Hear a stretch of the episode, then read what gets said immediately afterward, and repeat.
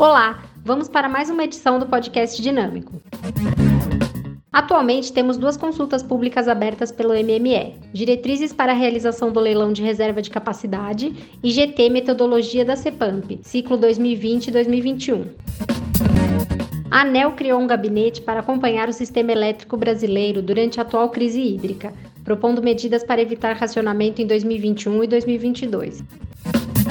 O Operador Nacional do Sistema alertou a Agência Nacional de Águas sobre a possibilidade de colapso em oito reservatórios do Sudeste, alguns inclusive com esgotamento de seus volumes úteis, o que causará impactos não apenas no setor de energia. A Compass, subsidiária da COSAN, receberá 810 milhões de fundos de investimentos controlados pela Atmos Capital. No dia 3 de junho, a Raizen protocolou o pedido de registro para realizar a oferta pública de suas ações, que poderá ser a maior distribuição da história da Bolsa de Valores e atrair investimentos de ESG, tendo em vista a presença da empresa no setor de biocombustíveis. Integrantes do MME se reuniram com representantes da indústria no dia 4 de junho para discutir formas de aumentar a participação de grandes consumidores no programa de resposta da demanda, flexibilizando alguns de seus requisitos.